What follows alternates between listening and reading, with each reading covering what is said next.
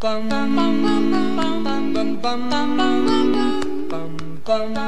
忙打礼服，今晚打老虎，我是阿法，我是星星啊。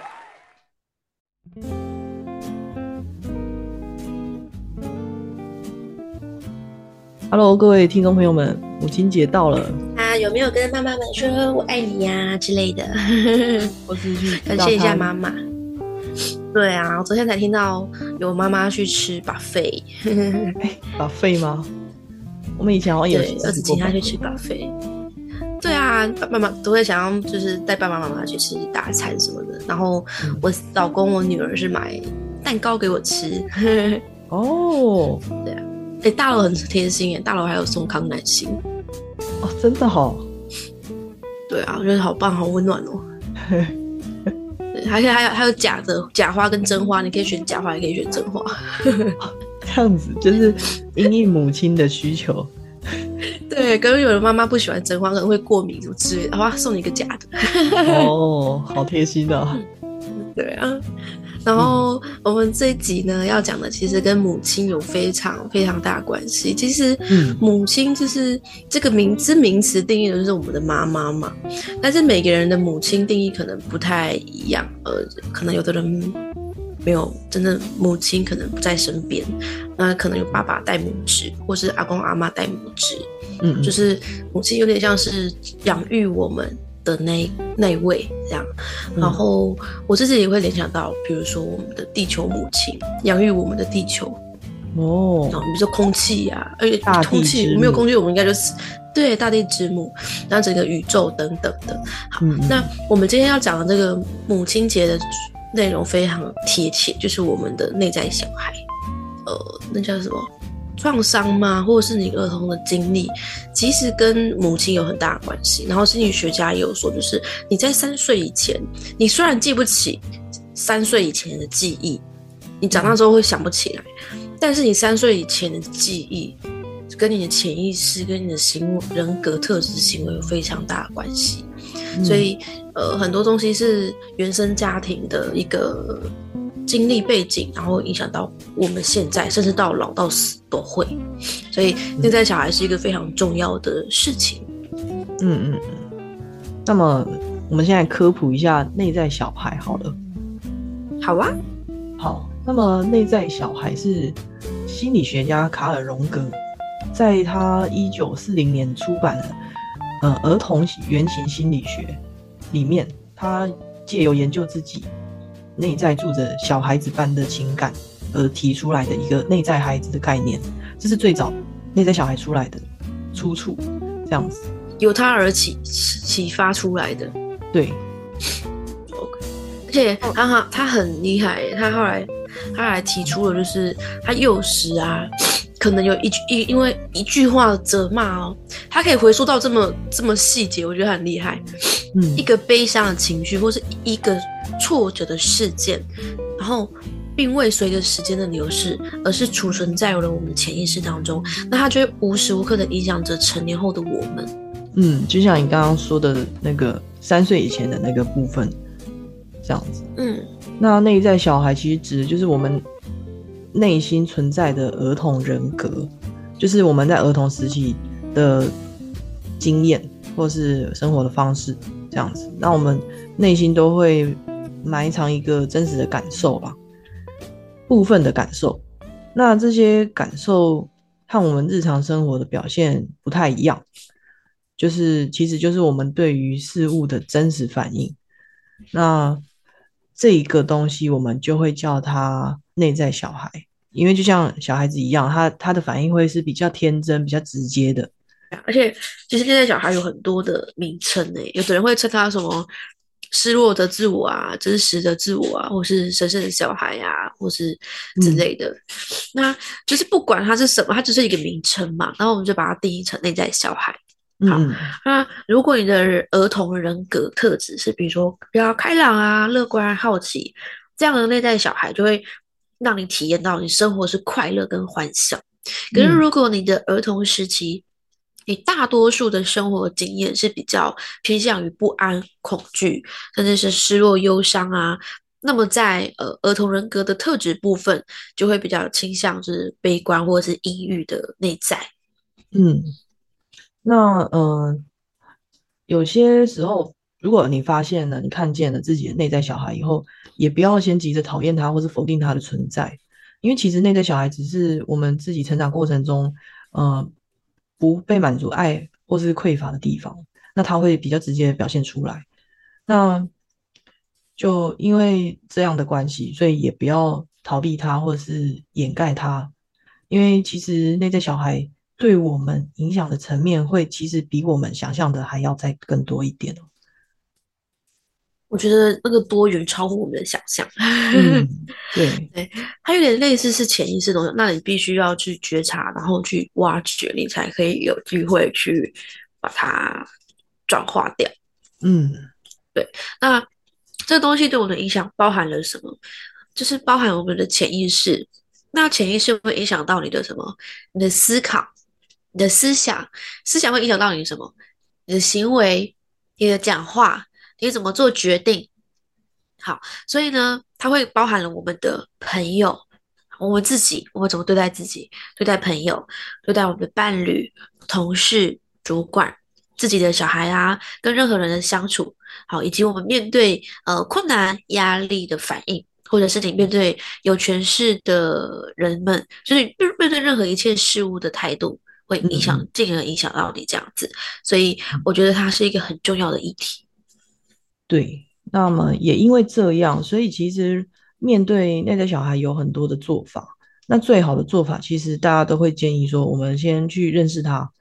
啊，承认他的存在，然后再来才是疗愈他。那疗愈他的话，就是，呃，你可以先更深入的认识自己，那找到一些问题的根源啊，或者是回到过去创伤的事件，或者是解除童年创伤事件的一些制约的想法。没错，就是有，我觉得第一步是比较困难的，就是你要先去找到它，就是你可能。因为一个情绪，你就要去反思我为什么会有这样的情绪，这情绪源头由何而来，进而要去承认自己有这样的情绪。很多人像比如说忧郁症、焦虑症患者，他会否定自己，我没有忧郁症，我没有焦虑症。可是每个人有情绪都很正常。那我们要去承认自己的脆弱，承认自己的悲伤。我不不是二十四小时都只有快乐。好，嗯，所以承认是件最重要的事情。那其实内心的情绪，其实就像哭闹的小孩子，就是小孩朋友如果哭闹了，我们做父母的一定会愿意去倾听他，你为什么哭闹？嗯，你有什么感受？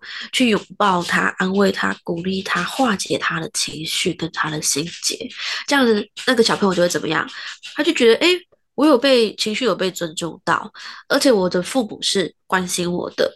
然后他也是承认我的存在，所以我会耳会有安全感，我就开始停止哭闹，我是被理解的。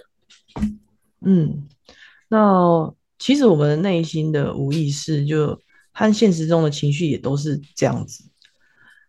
如果这时候要安抚哭闹的小孩，那就要听听他哭闹的理由嘛。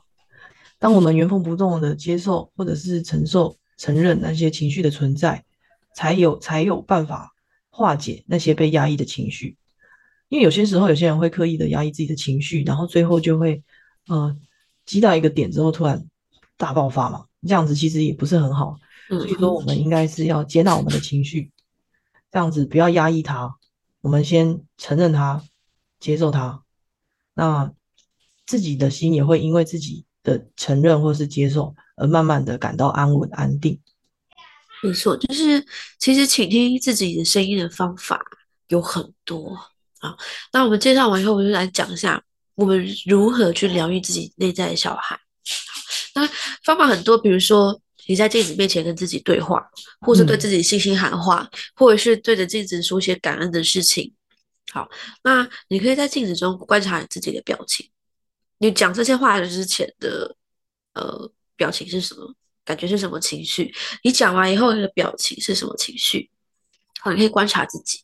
好，另外一种方式，你也可以，比如说一边写日记，比如说像每天可以写感恩日记，或者是你可以加我写感恩日记，我一天可能感恩的事件呢列列五个，然后你也可以写我这一天当中我自己做哪些我认为我很棒肯定我自己的事情，你也可以写我这一天当中我做了哪些事情是可以更好的做自我的反省。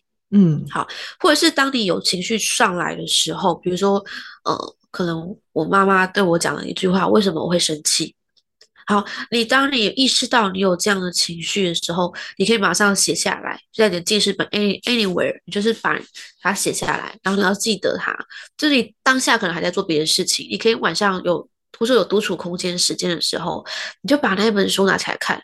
我今天有哪些情绪？我发生什么事情？比如说，我今天被我妈妈讲了一句话，我因而生气。好，就勾选这一个选项之后，你就开始想。我这个情绪是从哪里来？为什么他讲这句话我会生气？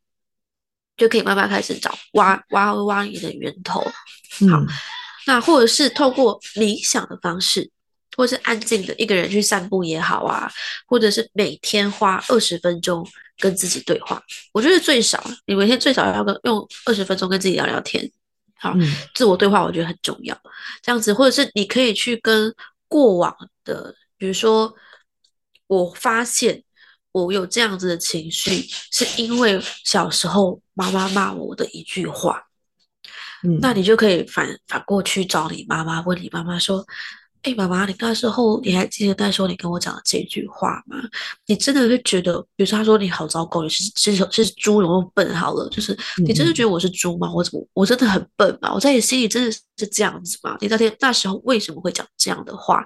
就是你可以真的找到当事人。”然后跟当事人问清楚，然后做和解。嗯，那你也可以同时去疗愈你的母亲的对象。所以有很多方法都可以去尝试。然后你可以去找一个最适合自己的方法，就是没有一个是什么正确解答，每个人都有每个适合的方式。好，就像每个人体质，有的人适合吃凉的，有的人不适合吃凉的，就找到自己适合的方法，然后坚持下去。嗯，对。对啊，那我自己啊，我可以分享一下，呃，这两两三年来我的疗愈内在小孩的方法是什么？好，那我的方式就是像刚刚我刚刚有分享的，写写日记，有点类似于写日记，就是当我有遇到一件事情的时候，我可能有情绪来的时候，我就会记录下来，然后或者是你找一天有空的时间，比如说一个小时。你就拿一本书开始写，你不舒服的点是什么？嗯，对，比如说你你你一定会记得自己什么时候会不开心嘛？比如说我妈妈讲什么时候会不开心，我老公对我说什么话的时候，我我会不开心。我昨晚叫我做什么事的时候会，或者我遇到什么事，比如说我遇到交通，或者遇到公车晚五分钟，我就会不开心。你可以把你所有负面情绪的原因过程全部写下来。嗯，好，然后呢，你再去，比如说你写了列了列举了二十个，你就每一天挑选一个，或是不要每一天，你可能一个礼拜就疗愈一个主题。好，就是二十个，就这一个礼拜是一号，好，一号可能比如说我刚刚讲公车晚五分钟，我就会觉得，我觉得俩工，嗯，那你就要去想，我为什么会因为这样俩工？为什么别人不会啊？可是你不要批判自己，就是。哦，他不会两公，我会两公，我是不是很差劲？对，不要责备自己。对，千万不要责备自己。只是你要去想，你为什么会这样？因为这个情绪让你不舒服。嗯，如果他让你舒服就算了嘛。可是他让你不舒服，所以你要去解决这个不舒服，就很像是有人跟我说我很没有自信，我不知道要找什么工作，那你就要去累积自信，而不是一直抱怨我没自信，然后一直陷在那个窟窿里面。你要去解决这个问题，解决你的负面情绪。嗯嗯，对，所以你就去想，然后比如说为什么会这样？哦，可能是什么？举例，可能是因为第一种，妈妈、爸爸、妈妈或是照顾者，他们就是急躁的个性，所以你可能迟到，或是你拖延的时候，你就会被骂，所以你就会紧张，迟到，或是你就会觉得他怎么那么久？这样好，或者是你以前有迟到经验。不是被爸爸爸妈妈催，而是被老师、被同同学，或者是被朋友，会不会主管责骂？所以你因此有那样的痕记忆痕迹在身上，在你的潜意识里面。好，所以有点像是那个考古学家，然后你要去挖，哎，这个到底怎么来的？这个为什么会这样？好，啊，你找到了源头了之后，比比如说，我们举一个例子，我们找到是因为照顾者对我们的催促，然后使我们感到感受到压力很大，好，以至于影响到我未来。如果有人 delay 了，我也会很焦虑。好，那这时候我们找到源头了之后，第一件事情，用慈悲心与同理心去同理当时让你不舒服的对象或者是事件，比如说啊，我会同理我的照顾者，原来他是因为他觉得守时很重要，诚信很重要，那是好事吧？对，守守时是是好事，但是他用他比较激动的方式去表达。但是他可能是他的情绪问题，他不是故意的。我去同理他，他可能也是因为童年的伤痛而导致现在的情绪的激动。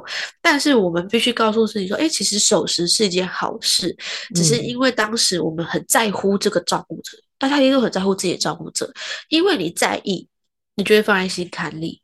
嗯，好，所以原来是因为我爱他，我在乎他，所以。他的情绪会让我身上，所以是因为爱。那他想守时是好的，他的情绪可能也是因为过往的经验。我同理他，慈悲心。那再来的话，就是说，你同理他完之后，我们就可以回到一个冥想的阶段。好，当你全部找到源头了，也同理过后了以后，就开始先冥想。那冥想一开始一定会建议大家坐着，可能先做五分钟。至少一定要五分钟的静心呼吸冥想，就是你什么都不要想。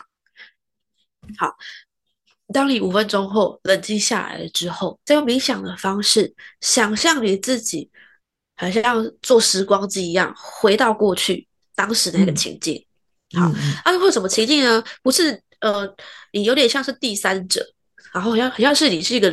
神明或是一个灵魂，然后再看那那出剧剧情当时的情境，所以你的回冥想的回想画面会有当时的你的小孩子的你，当时的照顾者的画面。好，那画面出来了以后呢，你就走走，想象自己现现在的自己，right 让自己走到当事者的面前，告诉他你同理他之后的那些话。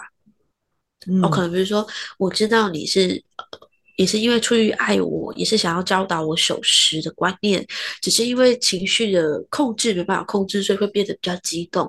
那我也理解，我是因为爱你在乎你在意你，我才会把这样的情绪收到我自己身上。我愿意原谅你，我愿意与你和解，因为都是出自于爱好之类的这样的话。嗯，对当事人说完之后，转过身来对当下小时候的你说话。跟他说什么一样的话，就安慰他，也可以跟他说：“你好，我是我就是你，好，我就是未来的你。”好，那像有时候我可能会情绪是比较大的一个回忆事件的时候，你会哭没关系，你就哭，就冥冥想，你就眼睛闭着哭也没关系。有时候会，我还会跟自己小时候自己说：“对不起，我来晚了。”然后开始大哭，这样。可是没发现，那都是情绪的一个。接受自己的情绪一样，对对对对对对，你是坦坦诚的接受他，面对他，然后我就抱着那个小当时的自己跟他说，就是我知道，呃，可能你是因为出自于对妈妈的爱，好，你你很紧张，然后因为你在乎妈妈，所以妈妈生气的时候，你会你也会很紧张，或者是你很在乎自己的情绪，就是别人有别人生气的时候，你可能会害怕，嗯。对，因为大家都不会喜欢被骂嘛，对啊，就是就是你就是用一种安慰、鼓励、同理的方式对自己的小朋友讲话，然后你可以跟他说没关系，我会一直陪着你，我们都在这样，然后就是有遇到任何问题，我们就一起解决。然后呢，那可能是妈妈的情绪的问题，但还是要教导我们守时，好，所以我们不要把妈妈的情绪完全搁置在自己身上，我们看到好的那一面。这样子，就是去让他理当下，用当下那种小孩子可以理解的方式，去让他安慰他、鼓励他，这样子。嗯嗯嗯，对。然后就是这件事情结束了以后，你就告诉他说，我未来一定会更好，然后我们也可以越来越好，这样子，这件事情就已经，然后回到自己，就这件事情你安慰完之后，疗愈完了之后，你就拉回到现实，时光机回来了，好，回来时光机回来了之后，就告诉自己说，就是谢谢我自己，愿意去勇敢的面对我的伤痛。解决这件事情，那过去的事情就过去了，我们未来一定可以更好。嗯，这样好，大概整个流程会是这样子。那最后当然我会建议大家再做五分钟的静静心呼吸冥想。好，这样子可能是一个完整的一个 run。好，这是我自己的方法，大家也可以就是找看看有没有别的方法。比如说我有的人会去催眠，好，但是催眠一定要找到正确的催眠师。好，不要去找阿里不达的那种哈，你要确认好。对啊，或者是有有些宗教信仰也是好事，这样子。嗯，那就是找到对自己最适合的方式。那我把我的方法分享给大家。嗯，那站在我自己就是呃医疗人员的角度，我觉得有些时候可能自己可能没有，因为可能过去的创伤或者是。呃，发生了什么很大的事件，可能造成你心里没有办，一直都没有办法去触碰你自己的内心或者是内在小孩的话，我个人会比较建议去，呃，先尝试做一些心理智商，先呃接受自己的各种情绪，然后请专业人员去引导你你自己。那等到你慢慢的可以呃接受自己的过去之后，我们再来搭配。冥想或是疗愈内在小孩这些，我觉得会是更好的呃进一步的方式。这个方法也很好，由专业的人去领导你，才比较不会走岔路。对，因为有些少你走错路的些时间。对啊，我觉得有些时候可能真的是需要专业人员的引导，然后让你就是嗯意识到很多不同层面的自己之后，你才有办法。知道自己该要怎么去接受，因为，因为，呃，要不要接触自己的内心，其实决定权还是在自己身上嘛。对，但我的我得说，就是愿意做任何一个步骤的你，都是非常勇敢的灵魂。对，都是大进步哦。对，因为你愿意，首先第一步是你愿意，所以永远要记得，能够帮助你自己疗愈你自己的，永远是你自己。嗯，好，那我这集的分享就到这边。等一下，大家可以开始跟着我们做呼吸的冥想。好，现在我们要准备开始进入我们的五三五呼吸法，请大家先做好我们的坐姿，深呼吸三次，吸气，吐气。吸气，吐气，吸气，吐气。好，我们要开始五三五的呼吸法了，大家一起吸。憋，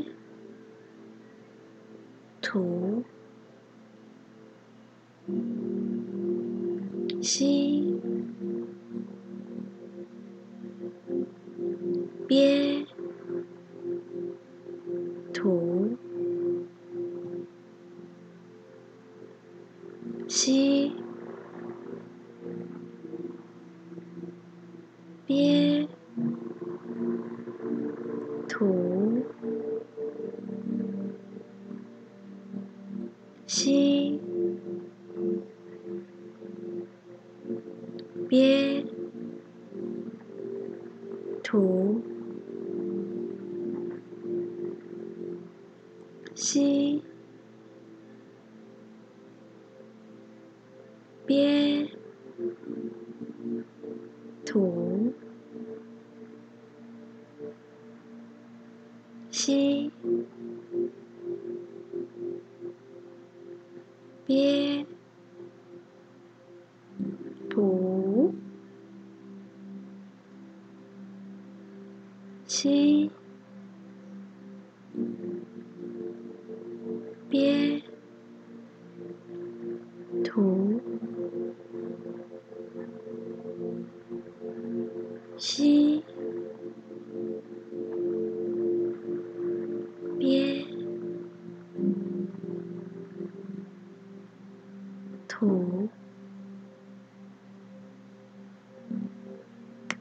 吸，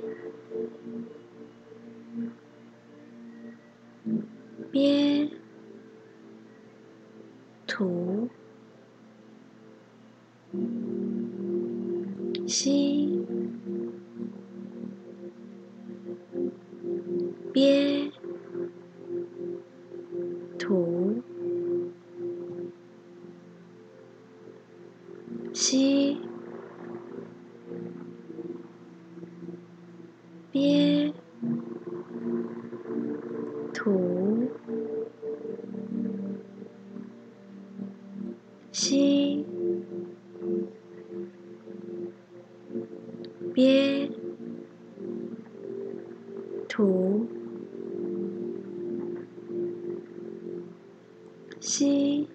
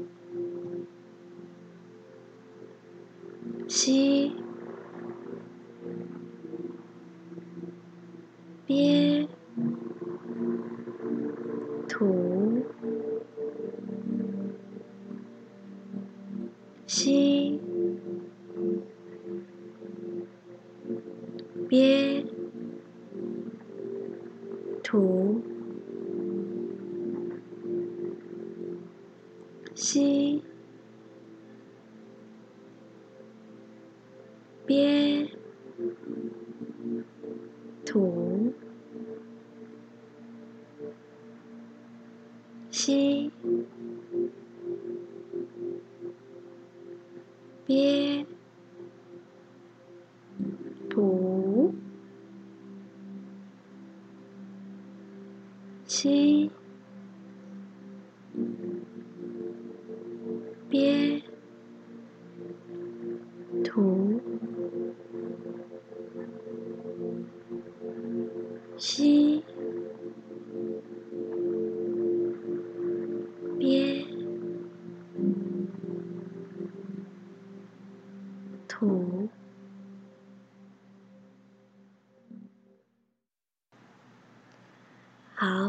我们慢慢的睁开眼睛。将意识拉回来，看看眼前的环境，听听周遭的声音。我们用平静的心来感受一下呼吸冥想的感觉，感受一下自己与自己独处的感觉，感受一下我冥想前与冥想后的差别，感受一下此时内心的感觉。我们希望透过冥想的计划，能够帮助大众找回内在的平静、安宁与和谐。祝福大家能够安好、自在、圆满、快乐。那我们下一集再见，谢谢你的收听，我爱你们。